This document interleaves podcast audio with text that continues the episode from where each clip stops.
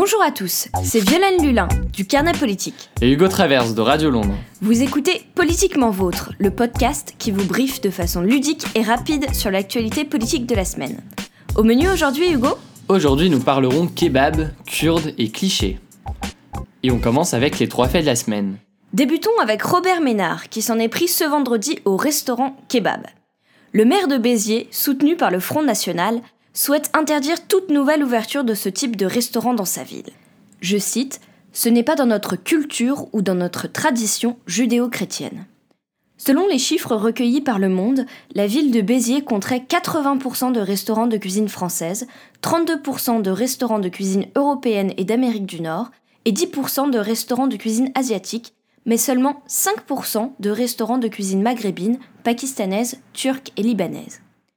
Louis de Funès l'avait déjà bien vu, avec 80% de restaurants français, au menu c'est plutôt... Salad of tomatoes and a entrecôte bordoulaise. Avec du Coca-Cola Oh, oh, oh, non Oui, Beaujolais nouveau Le deuxième fait de la semaine concerne l'adoption par les 28 États membres de l'Union européenne de nouveaux seuils d'émissions de gaz polluants pour les moteurs diesel. Loin d'être baissés, ces seuils sont au contraire relevés. Ainsi, à partir du 1er septembre 2017, un nouveau modèle pourra présenter des émissions 2,1 fois supérieures pour passer les tests d'homologation. La Commission européenne, par ailleurs informée de la fraude aux tests anti-pollution de Volkswagen dès 2013, n'a pas caché sa fierté vis-à-vis de cet accord, estimant que ces nouveaux seuils, moins pressants, seront garants de tests dénués de tout trucage de la part des constructeurs. Dans les coulisses, les États, au premier rang desquels le Royaume-Uni, l'Allemagne et la France, redoutent que des normes plus contraignantes nuisent à la santé économique du marché automobile européen. On ne peut que se féliciter d'une telle réactivité de l'Union européenne et de ses instances, à quelques semaines à peine de la COP 21. De retour en France, le Parti socialiste a exprimé mardi l'envie de moderniser les règles de la présidentielle en quatre points qui seraient, selon le président du groupe à l'Assemblée nationale Bruno Leroux, applicable pour 2017. Ainsi sont proposés une plus grande transparence des parrainages, la liste intégrale de ceux-ci serait désormais publiée, un renforcement du contrôle des dépenses des candidats, une mise en place d'une heure de fermeture unique pour les bureaux de vote des métropoles à 19h, sauf dérogation préfectorale, et enfin un renforcement de l'équité du temps de parole des candidats par rapport à l'égalité. Si vous n'avez pas compris cette dernière proposition, c'est normal, il s'agit en fait du jargon utilisé par le Conseil supérieur de l'audiovisuel. En langage profane, ça signifie qu'entre la publication des listes et la veille du début de la campagne, une équité du temps de parole et d'antenne tenant principalement de la représentativité du candidat serait appliquée.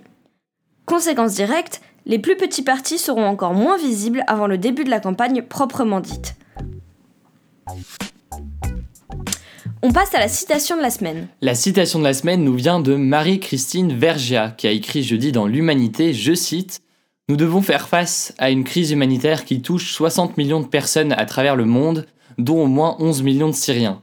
Et nos gouvernements tergiversent pour en accueillir 160 000. La députée européenne Front de Gauche a choisi un discours humaniste plutôt que de jouer sur les peurs et alimenter les fantasmes. Elle en appelle au devoir humain et espère renouer avec la mémoire d'une France digne de son histoire. Le chiffre de la semaine. C'est 60 000. Xavier Bertrand compte redonner un travail à 60 000 chômeurs dans la région Nord-Pas-de-Calais-Picardie s'il est élu président de la région en décembre prochain. La tête de liste Les Républicains aux élections régionales s'est ainsi engagé à mettre en place une, je cite, opération proche emploi en cas de victoire au mois de décembre prochain.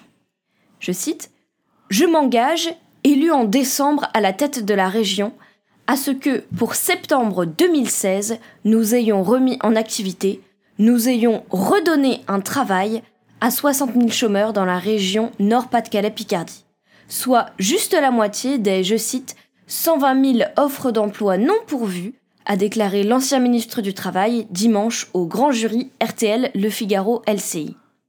Rappelons que la région compte à l'heure actuelle 565 000 demandeurs d'emploi et que cette mesure, pourtant qualifiée par certains d'utopiste, ne résorberait donc qu'à peine 10% du taux de chômage régional.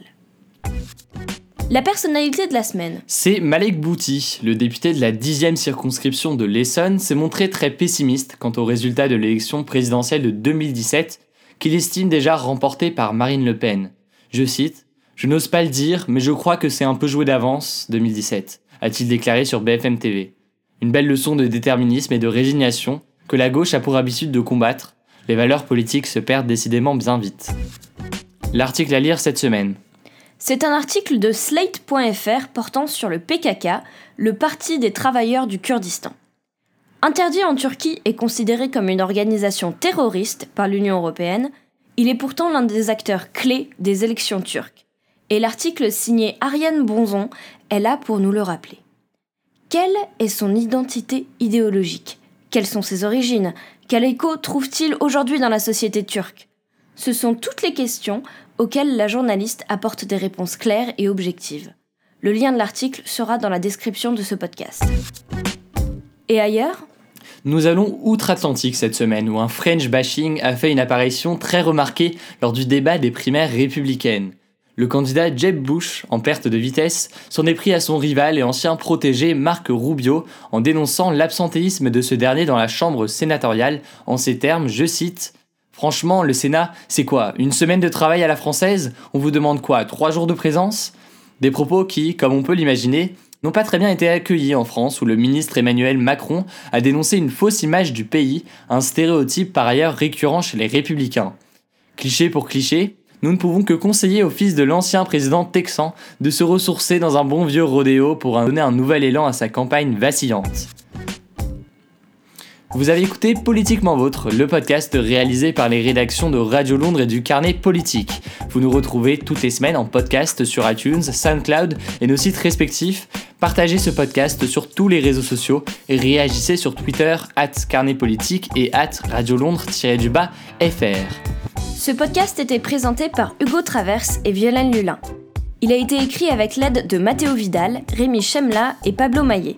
Il a été enregistré le 1er novembre et a été monté par François Destet.